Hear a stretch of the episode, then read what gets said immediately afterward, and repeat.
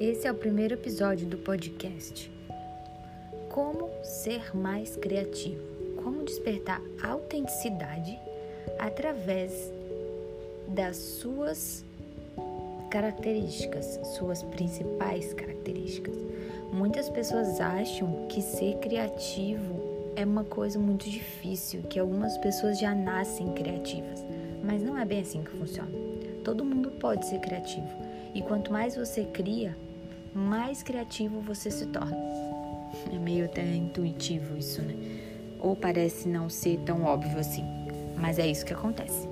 Quanto mais você cria, mais criativo você se torna. A criatividade ela está mais ligada a algo que você cria, documentar a sua vida e passar isso através dos, do, dos seus é, do seu dia a dia nas redes sociais pode ser uma ótima opção de criar.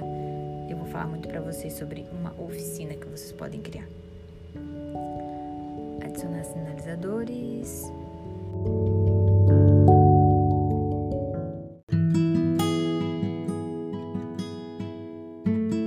Oi, tudo bem? Eu encontrei um novo jeito de trazer conteúdos para vocês aqui também no podcast. Você sabe qual é a vantagem de você ouvir através do podcast?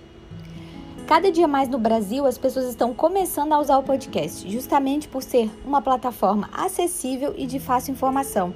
Você pode usar o seu podcast em casa, no trabalho, dirigindo, mas cuidado, dirija com atenção.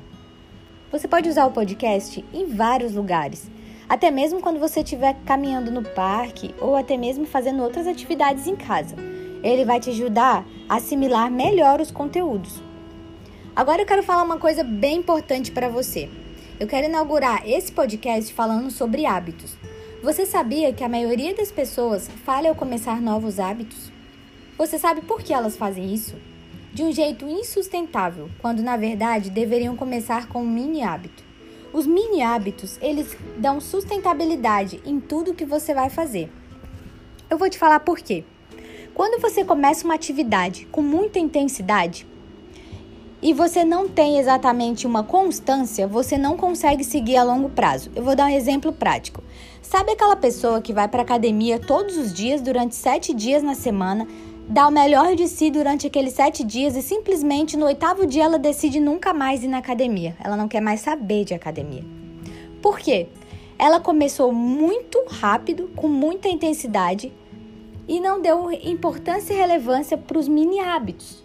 É muito melhor você começar aos poucos e conseguir ter uma constância do que simplesmente você começar de uma vez e depois você não conseguir acompanhar, tá bom?